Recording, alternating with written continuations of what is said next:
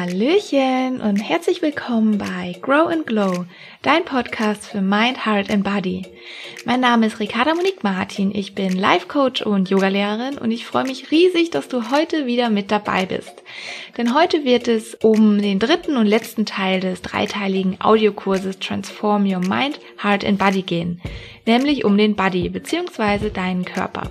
Und zu diesem Audiokurs gibt es auch noch ein passendes Worksheet, was du dir ganz kostenfrei herunterladen kannst. Den Link dazu findest du wie immer in den Show Notes. Wenn du es noch nicht hast, dann drück jetzt am besten kurz auf Pause und lad es dir herunter. Genau, und jetzt wünsche ich dir erstmal ganz viel Freude bei Fuel Your Body. In der heutigen Podcast-Folge geht es voll und ganz um das Thema Body. Denn Body beziehungsweise auf Deutsch Körper bedeutet für mich unter anderem körperliche Gesundheit, aber auch gesunde Ernährung, Yoga, Bewegung und die generelle Vitalität. Kurz gefasst, alles, was zu einem einzigartigen Körpergefühl beiträgt, fällt für mich unter den Begriff Body. Und Iyengar, das war ein indischer Yogalehrer und der Gründer auch von dem Yoga-Stil Iyengar Yoga, drückt es in seinem Zitat folgendermaßen aus. Your body is your temple. Keep it pure and clean for the soul to reside in. Your body is your temple. Keep it pure and clean for the soul to reside in. Und meiner Meinung nach trifft es das voll und ganz auf den Punkt. Doch warum ist dieser Teil eigentlich so wichtig? Naja, wie du vielleicht auch schon weißt, sind wir alles schöpferische Wesen. Wir lieben es, etwas in der Welt zu erschaffen und etwas, irgendwas zu tun.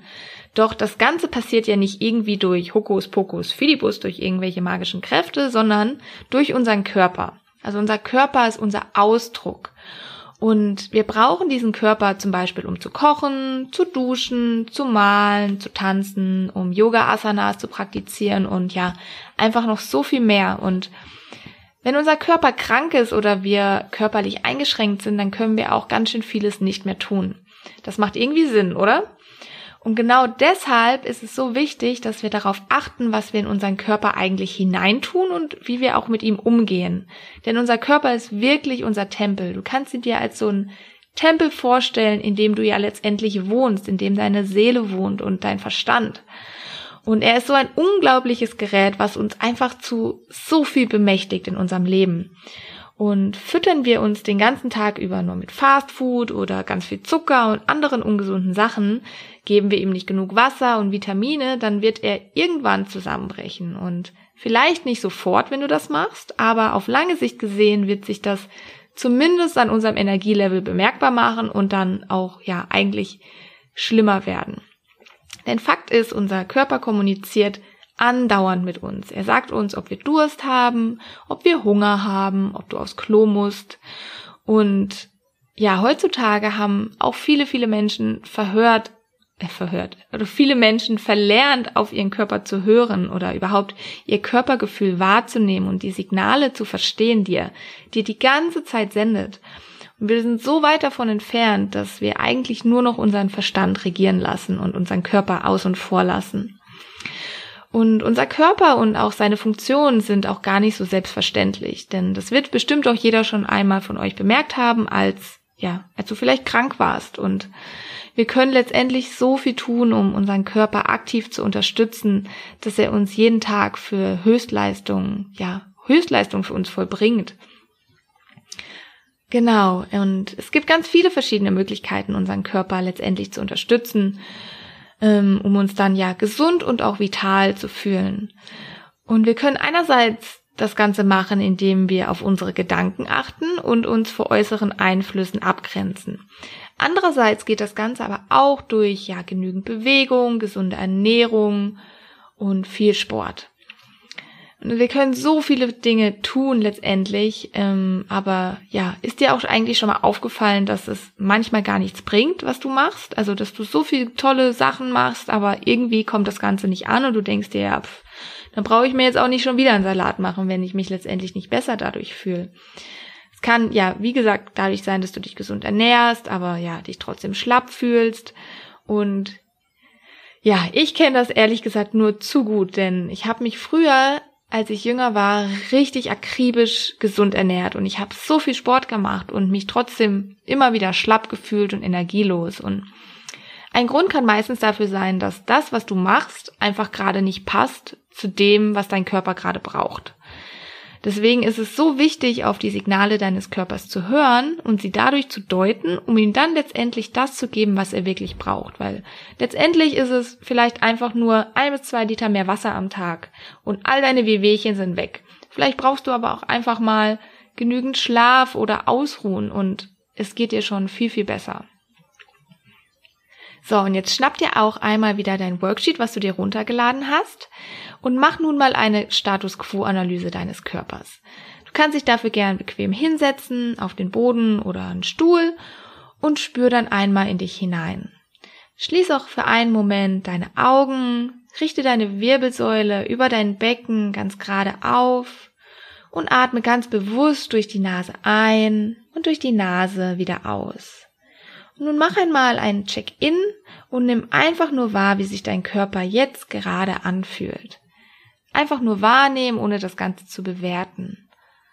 Und dann, wenn du soweit bist, öffne langsam wieder deine Augen und beantworte die folgenden Fragen ganz intuitiv für dich, ohne lange drüber nachzudenken. Wie fühle ich mich aktuell? Wie fühlt sich mein Körper heute an? Wie nehme ich meinen Körper heute wahr? Wo nehme ich Enge wahr? Wie fühlt sich diese Enge an? Wo nehme ich Weite wahr? Wie fühlt sich diese Weite an? Was will mir mein Körper heute mitteilen? Was tue ich momentan Gutes für meinen Körper?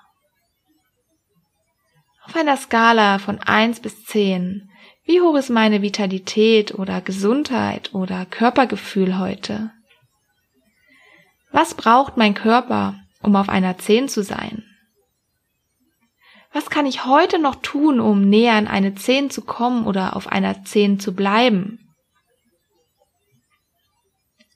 Was tut meinem Körper und meiner Gesundheit gut? Wonach sehnt sich mein Körper aktuell?